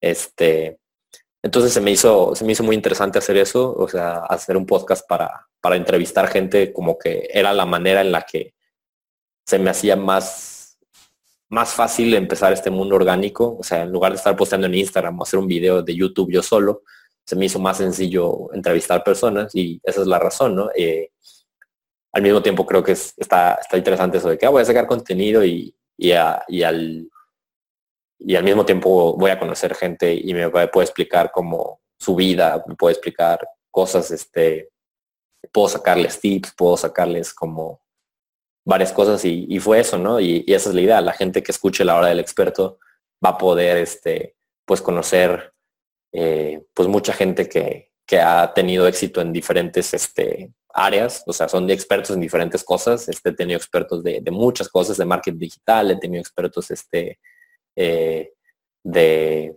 coach de vida, he tenido expertos en, en empresas así corporativas. Eh, eh, tengo agendada ahorita una con un experto de e-commerce que vende un millón de pesos al mes, que son como son como 50 mil dólares mensuales. Este, pero en México hacer un millón de pesos al mes es equivalente a hacer 100 mil dólares mensuales. Este, entonces, este, y sí, y lo tienen no nada más con una tienda, lo tiene con varias, ¿no? O sea, en varias factura eso. Este, o sea, es muy interesante conocer a todo ese tipo de personas, este, que puedan conocer diferentes caminos. Eh, y aparte también a mí me gusta mucho conocer no nada más de, pues, de sus negocios y todo, sino también conocer de, ese, este, de, de su vida, de sus hábitos, de, de cómo ven la felicidad, de cómo ven este, el ejercicio. Este, tuve una plática con una persona que se llama Jaime Chicheri, creo que es apellida. O sea, bueno, sí se apellida así, pero no sé cómo se pronuncia bien. Este, y él es un experto en, en marketing para hoteles, ¿no? Y él me estaba contando mucho de, de cómo dejó las adicciones, este, eh, una adicción a la marihuana, de cómo ahorita está intentando tener una vida más sana y cosas por el estilo. Y, y, eso para mí es muy interesante. Y la razón por la cual hacer el podcast es simplemente aprender ese tipo de historias, pero y poderlas compartir con otras personas. Esa es como mi respuesta. Buenísimo. Sí, definitivamente creo que vamos por el mismo camino. Este, yo empecé mi primer podcast fue en el Creative Hustler Show. Estoy aquí. prácticamente lo empecé porque fue la manera para hacer networking para mí dentro del mundo de la animación y ilustración. Pero sí descubrí varias cosas a las cuales les podía dar uso que no las esperaba. O sea, no, no me había imaginado que iban a tener ese nivel de profundidad y lo rápido que podía aprender de otra gente, este, de vuelta siempre optimizando eh, maneras de que en vez de echarnos cinco años en una universidad para aprender una lección valiosa, podamos aprenderla en cuestión de tal vez una hora. Y, y muchos de los casos, si te puedes sentar con una persona, así hablar sobre los temas que a ti te interesa saber por una hora y, llevarlos a fondo, creo que puedes aprender más, eh, puedes sacarle prácticamente todo el conocimiento a esa, a esa persona de esa manera. Y dicho esto, este, bueno, eh, tú me comentas que estás haciendo un nuevo, un curso de copywriters. Eh, creo que es bastante interesante porque vuelta, creo que no hay muchos, bueno, al menos los libros que conozco de copywriting no están en español. Hay varios que creo que muchos de esos contenidos son de las lecciones que no están en español para nada. Así que, ¿puedes contarnos un poco más del curso copywriter que estás haciendo? Sí, pues este, fíjate que yo por mucho tiempo tuve algo que decía yo nunca voy a hacer, es este volverme el, el gurú. No, no, quería ser como un gurú eh, que enseñara cosas, ¿no? Pero pues efectivamente como empecé a meterme al mundo de los infoproductos este, y, de repente se me hizo un poco fácil entrar al mundo de, de, hacerle copia a gente en español, porque no hay, no hay suficiente gente que lo haga a buen nivel y sobre todo porque no hay gente que lo, que lo enseñe. O sea, realmente hay prácticamente tres personas que enseñan copywriting en, copywriting en español este, y todos son de España. Entonces, este, pues esa fue la, razón por la que, o sea, incluso clientes me empezaron a decir de que deberías de sacar tu curso. Entonces, este, por ahí empieza todo. Eh, otra parte también lo he empezado a ver que entre mis talentos, por así decirlo, este, creo que soy bueno enseñando. Eh, soy, o sea, no nada más soy bueno transmitiendo mensajes, soy bueno enseñando, soy bueno eh, yo creo que no soy muy bueno aprendiendo a dominar un tema, pero no, bueno, algunos sí, pero otros no tanto. Pero cuando los, los entiendo, soy muy bueno explicándoselos a, cualquier persona, ¿no? Entonces, este, pues sí, por ahí empezó todo. Y, sí, o sea, va a ser un curso pues muy bueno de toda la gente que, sobre todo que quiere tener negocios en la web. O sea, es, es base, base, base, estabilidad. Eh, Obviamente hay, dos personas que les puede interesar mucho, es a la gente que quiera eh, pues promocionar sus propios negocios y, y quiera saber, por ejemplo, cómo, cómo crear este video que les conté que, genera 100 mil dólares este, al mes, este, pues cómo hacer un, script así de, poderoso, este, cómo, por ejemplo, eh, no sé, he tenido eh, casos de donde enviar una serie de emails genera, no sé, 10 mails generan 30 mil dólares, o sea, 30 mil dólares, perdón, este, solo por escribir 10 mails, ¿no? Entonces, este, le generan eso al cliente. Y, o sea, tener ese poder de, ah, o sea, yo solo escribo algo, me siento y, y va y es como si, si multiplicaras vendedores así de la nada y agarraras y dijeras de que todos van a ir a decir esto y lo dicen de manera perfecta y van y convencen a un chorro de gente y te compran y tú sentado ahí simplemente este pues recolectando el dinero, ¿no? Este, eh, es, es, padre, es, es, muy bueno tener esa habilidad y, ya sea que la quieras usar para, para, tu propio negocio, para vender tus propias cosas en línea, porque más que nada va a ser todo de, de cosas en línea. Eh, y, y, y, también, pues, si eres una persona que digas, ah, pues yo me quiero volver un copywriter y venderle esta habilidad a, a otras personas, pues también es una opción, o sea, de, de cómo... Eh, volverte un freelancer de copy y, pues sí, este, convencer a la gente de, de que, de que compre. Como nota, la razón por la cual volví a abrir mi blog de rodrigoflamenco.com es para empezar a, aprender copywriting, porque esta es una de las cosas que vengo desde hace años en mi mente como, joder, tengo que aprender mejor a ser copywriter, tengo que aprender a mejor a ser copywriter. Así que ya me decidí a armar bueno, ya llegué al punto donde creo que tengo automatizado todo lo suficiente como para tener tiempo libre, hacer estas entrevistas, hacer estos videos y al mismo tiempo empezar a practicar esta habilidad. Ah, como nota también para la gente que escuchó lo que tú dijiste y los que no saben de esto, cuando Andrés dice de que escribió 10 emails no significa que envió 10 emails a 10 personas y de ahí sacó esa cantidad de dinero, sino que en, emails hay secuencias y prácticamente creas una secuencia de, mínimo 4, preferiblemente 10, 12. Tengo un compañero, bueno, tenemos Matt, este hace, tiene una secuencia de 18 emails y prácticamente toda la gente eh, pones a tu base de datos de personas que a, recibir esos correos y cada, cada día, cada tantos días les están cayendo un correo, un correo, un correo, un correo y esos terminan haciendo que las personas vayan comprando conforme les van llegando esos correos. Entonces, solo haciendo esa aclaración para los que no saben. Sí, es básicamente a que también puedes usar el copywriting para mandar emails en frío. Eh, yo, yo personalmente no. Sí, yo también, yo también lo hago, este, pero no es algo que enseñaré. Bueno, sí, sí, tal vez tal vez escriba un, poco de, cómo hacer eso, este, pero más que nada es de cómo hacer emails para listas, ¿no? O sea, cuando tienes este, y, eso es algo muy importante que te enseña el copywriting, ¿no? Mucha gente, por ejemplo, ve a los influencers de que, oh, tiene 50 mil seguidores en Instagram y no saben cómo monetizarlos, ¿no?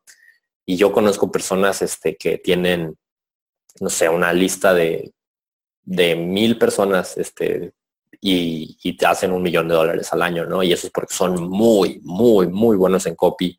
Entonces, en lugar de gastarte años consiguiendo esos 30 mil seguidores, te gastas poco tiempo consiguiendo una, lista muy baja, pero los convences de que te, de, o sea, no nada más de que te compren cosas, sino de que te compren cosas y te paguen mucho por ellas. Este, que eso es algo de, creo que, eso, por ejemplo, mucha gente piensa que el copywriter nada más es conseguir clientes y no, o sea, a veces no nada más es hacer que te compren, sino es hacer que te compren pagándote precios altos, ¿no? Entonces, este, esa, esa, esa habilidad es muy importante eh, y sí, o sea, estos, estos emails son más que nada para gente que tiene listas, pero también para, o sea, si, incluso si estás creando tu lista, ¿no? De que agarras y de que, ay, bueno, voy a empezar a mandar tráfico, pero pues consigues gente que se suscriba a tu lista de, de emails, pero tienes, no sé, 100 personas y nadie te compra nada, ¿no? Pues mejor vamos a hacer que esas, aunque sean pocas 100 personas, te empiecen a comprar cosas y, muchas veces te pueden comprar cosas, este, pues, pues que son suficientes para vivir bien, ¿no? O sea, este,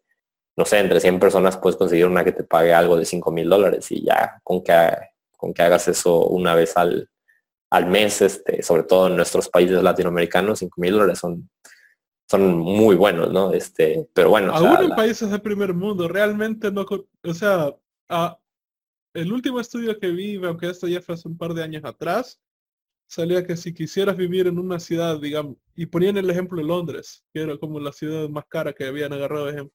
Si querías vivir increíblemente bien para una familia de cuatro personas, ahorrando 20% de tu salario y teniendo todo lo que necesitas, viajes, incluyendo viajes, vacaciones, cosas así, eh, habían calculado que lo que era necesario para vivir realmente bien en una ciudad así de cara eran 8.200 dólares al mes. Y estamos hablando para cuatro personas. Entonces, como tú dices, de pronto tú eres soltero y, ganas 5.000 dólares al mes, como... Más que suficiente, sí. Sí, no, y, es el inicio, ¿no? O sea, este, que sí, o sea, hay gente que, que sería feliz ganando dos mil dólares al mes, este, etcétera. Y, y, pues sí, o sea, el, digo, casi siempre cuando llegas a, una primera meta te, dan ganas de, de, seguir la siguiente, pero a veces es bueno empezar con una. Entonces, este, sí, el, el copy es una habilidad este, excelente para, para dominar. Y algo que también me gusta mucho de volverte bueno en copy es que cuando te vuelves bueno en copy, eh, te vuelves bueno en muchas otras cosas, ¿no? Socialmente te vuelves más inteligente, este, te vuelves más bueno en ventas, te vuelves más bueno en networking y así, porque empiezas a entender a los seres humanos, ¿no? Entonces, este, eso lo puedes usar no nada más en la palabra escrita, cuando escribes cosas y los convences de hacer cosas, sino los, los convences también en persona, este, cosas por el estilo, ¿no? Y algo que a mí, esto es algo, un beneficio que yo no esperaba, pero yo me empecé a entender mucho mejor a mí mismo. Este, empecé a entender por qué compré ciertas cosas, por qué me uní a SEM, por ejemplo. Este, o sea, entendí demasiadas cosas de mí mismo que, que me han servido también para, pues de cierta manera para, o sea, suena tal vez medio raro, pero suena, me, me sirvieron para ser más feliz, ¿no? O sea, ahora puedo, como cuando tienes la psicología humana puedes como entender tu propia psicología y, ver qué hacer con ella. Y bueno, esto es un punto bien importante y me alegra mucho que lo hayas mencionado porque no era algo que, tenía en la mente ya ahorita, pero, y esto lo he visto decir hasta incluso de mentores este, bastante famosos y, lo he podido comprobar en mi, en mi propia experiencia también, que las personas más iluminadas este, que conocemos ahorita que están abriendo son marketers. Y es porque el marketing, bueno, creo que bastante sufrimiento viene de, como tú dices, esta idea de control, esta idea de, de, tener esa seguridad.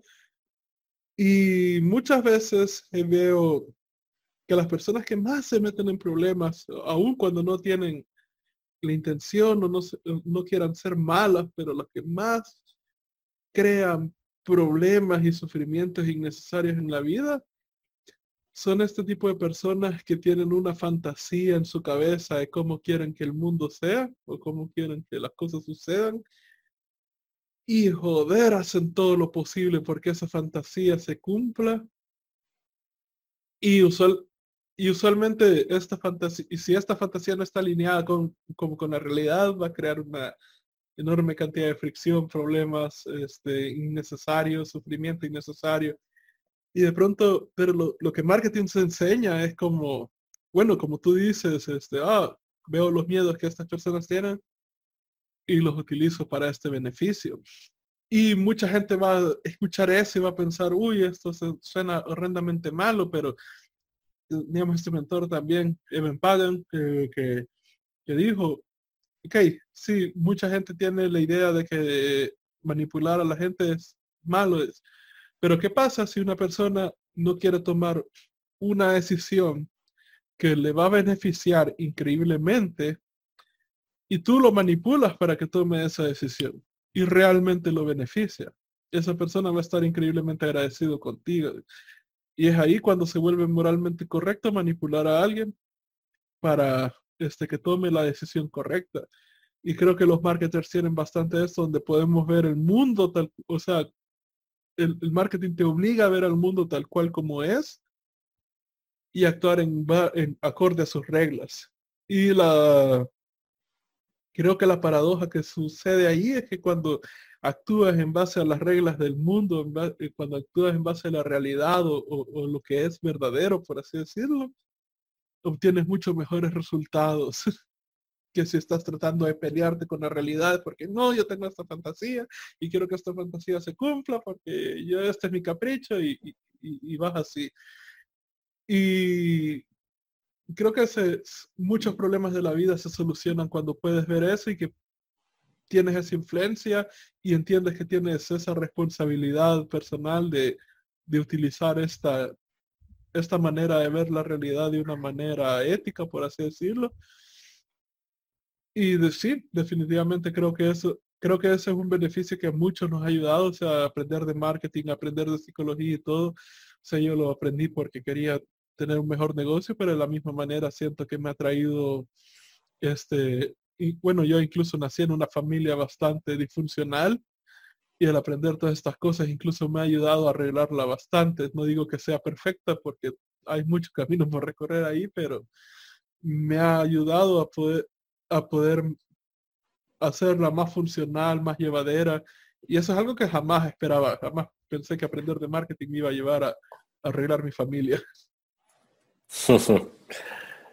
Eh, sí, es algo, es algo interesante. Sí, el, el marketing te da aprender, aprender psicología, o sea, hay algo muy extraño que, por ejemplo, en psicología junguiana eh, de Carl Jung, hablan lo que es la sombra, ¿no? Y nuestra sociedad tiene, tiende a hacer mucho esto que es este, ocultar los lados oscuros de las personas, pero cuando los ocultas solo los reprimes y, la, y reprimir cosas, o sea, no evita que estén ahí y que tengan que salir y, eso es por la razón, o sea, si tú, si tú tienes enojo en tu vida y no lo, no lo sacas, e-, ese enojo va a salir este, eventualmente de alguna manera, ¿no? Entonces, un ejemplo claro que, le pasa a muchas personas es vas manejando y, le gritas a la persona que se te mete y así todo, ¿no? Y, te domina ese, ese enojo y, le pitas, este, eh, le tocas el claxon, no sé cómo se diga allá en El Salvador, pero bueno, o sea, y, te, transformas prácticamente, ¿no? Y nuestra sociedad lo que, lo que tiende a hacer es de que eso no existe, no, no, no lo veas, no, no, no veas ese lado malo, ¿no? Este, todo lo que es esto de la manipulación, si lo ven, no, no, no, eso es, horrible, no, no lo veas, no lo veas. Eh, pero cuando lo ves, cuando le puedes empezar a, lo puedes empezar a, quitar fuerza, porque cuando reprimido simplemente va a buscar su manera de salir, ¿no? Este, eh, o sea, la gente, por ejemplo, está triste y, y no lo quiere aceptar, ¿no? Entonces lo reprime, lo reprime y de repente se mete en una relación y la, pareja lo deja y sale todo eso de esa depresión y así todo y simplemente porque la quiso ocultar, ¿no? Pero esa persona simplemente no era feliz desde el principio y, esa va a salir, ¿no? Este, los, los, peores atrocidades de la vida, o sea, yo, yo, yo, esto voy a contar algo muy, muy, muy raro, un poco personal, pero yo viví con una persona que, o sea, fue, fue mi compañero de, de, casa, rentamos una casa entre tres personas y esta persona mató a su novia a golpes y luego se suicidó. Este, y a mí por mucho tiempo me costó trabajo entender, entender esto, este, porque ya siendo más, más, o sea, al principio era de que maldito, maldito, ¿no? Pero, pero un tiempo después empecé a darme cuenta de que es que lo más raro de todo es que esta persona no era una mala persona. Y cuando empecé a entender esto de la sombra es, simplemente tenía muchas cosas reprimidas eh, que, que estallaron. Y, fue tan feo lo que él hizo que no pudo vivir con él mismo y por eso se mató. O sea, él no era un monstruo. Y lo más chistoso de todo es este que todos tenemos esos lados dentro de nosotros, ¿no? A Jordan Peterson hace poco salió a decir que nosotros no entendemos que la lección de, de, de la guerra mundial, de la Segunda Guerra Mundial, es que todos somos nazis.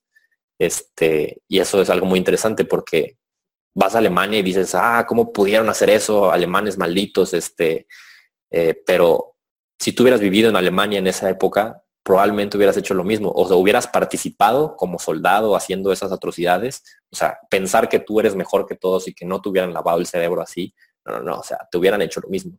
Este, y pensar que hubiera sido de los ciudadanos que se hubieran opuesto a todo, porque estaban los ciudadanos que sabían lo que estaba pasando, y no hicieron nada al respecto. Y lo chistoso es que en Europa pasaban las mismas cosas. este, en España también, por ejemplo, hubo una negación muy dura de que sí, sí, eso no, o sea, no, les importó y, y tú o de alguna manera fuiste parte del problema si hubieras vivido en esa época. Y todo por reprimir esos lados, ¿no? Por reprimir ese enojo, por reprimir esa ira, por reprimir todo esto. Entonces, este, darles ese primer paso, este, la, o sea, estudiar a Carl Jung a mí me ha ayudado mucho y, y todo empezó por estudiar a Carl Jung para aprender a cómo, a cómo usarlo con las personas, pero, pero ya después vi como, oh, o sea, esto vive dentro de mí, o sea, yo también tengo enojo que lidiar y, y tengo que hacerlo antes de que me vuelva como, como mi, como mi compañero de casa que mató a su novia, ¿no? O sea, yo no, o sea, yo a veces he perdido el control con mi enojo y nunca he llegado a tanto, pero, pero el primer paso es decir eso está ahí, ¿no?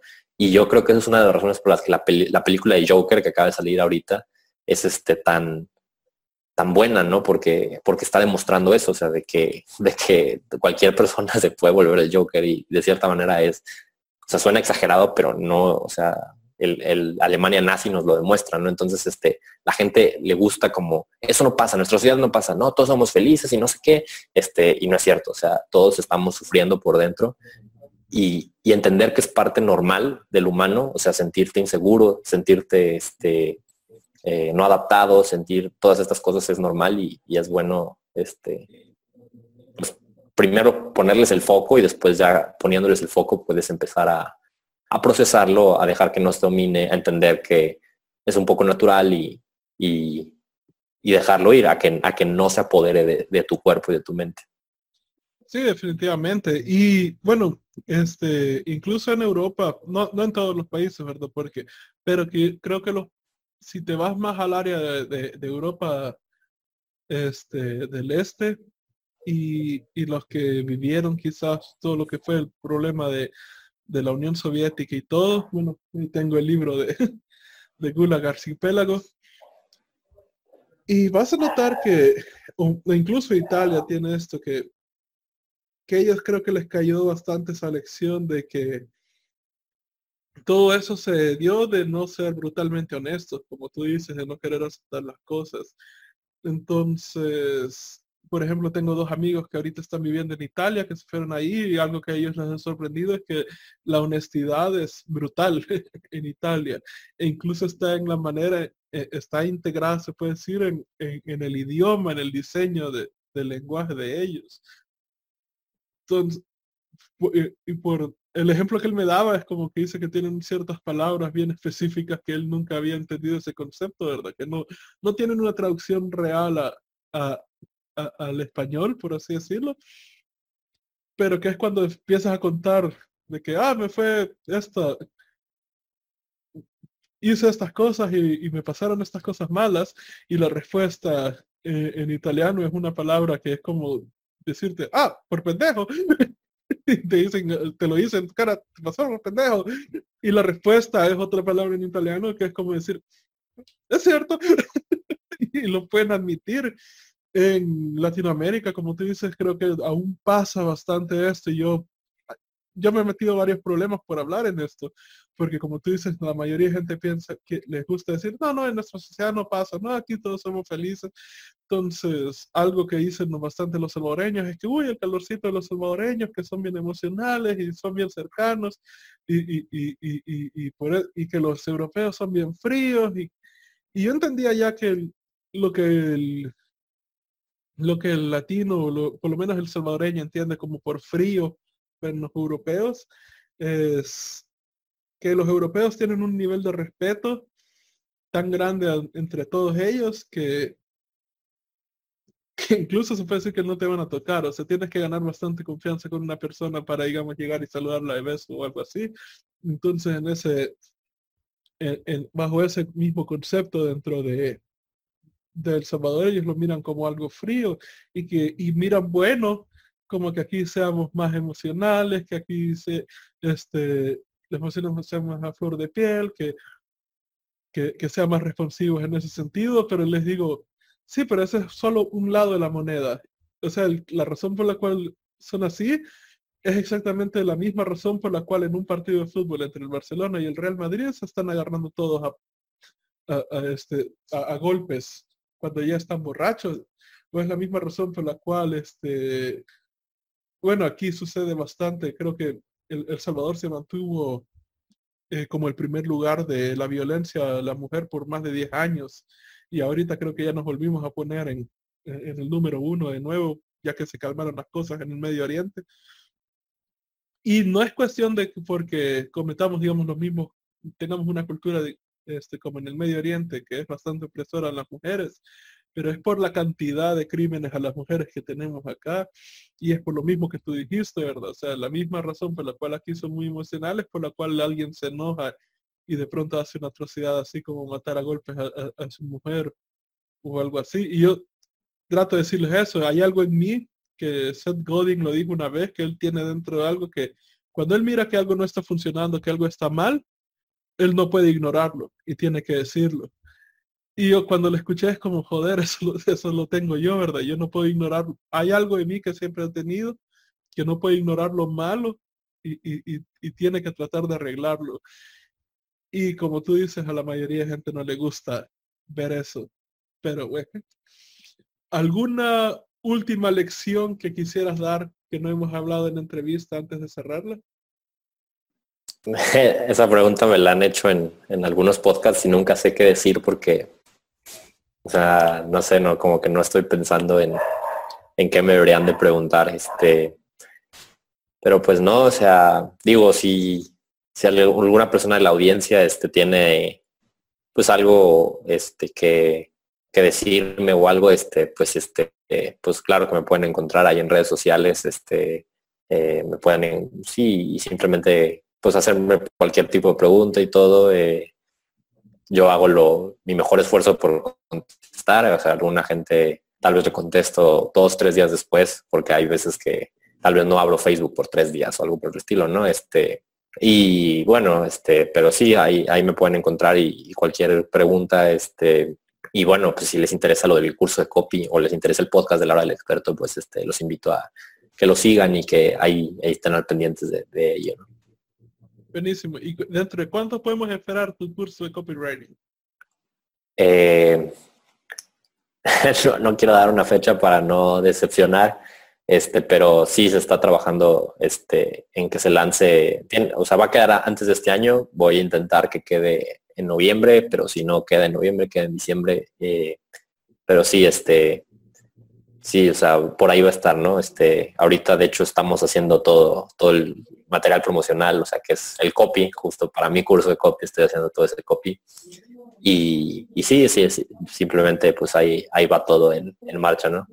Buenísimo. Y si la gente quiere encontrarte en, internet, ¿cuál sería el mejor método para hacerlo?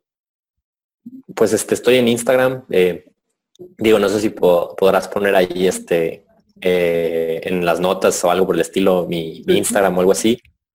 Eh, porque me encuentras fácil, me llamo Andrés Roaro, pero mi apellido no es muy, muy común. Este, pero bueno, entonces por eso, por eso decía lo de las notas, ¿no? Este, Roaro se escribe R-O-A-R-O y pues este, así me puedes encontrar en Instagram, en Facebook, eh, tanto mi perfil personal como mi perfil este, de página. Y, sí, así es como, como fácilmente me, encuentran. Y, bueno, el podcast este, pues lo pueden encontrar en Spotify, este, Stitcher, iTunes, todo como Laura el Experto y ahí, ahí se pueden suscribir o, o escuchar los episodios, no si tal vez no se quieran suscribir antes de escuchar por lo menos uno, pero, pero bueno. Buenísimo. Este, muchas gracias por haber pasado acá este, y darnos tu experiencia, tus consejos, tu conocimiento. Realmente lo aprecio mucho, Andrés. No, muchas gracias a ti, Rodrigo. Bueno, este ha sido el último episodio de Emprende. Espero que les haya gustado y si les gustó, denle clic en like al video abajo.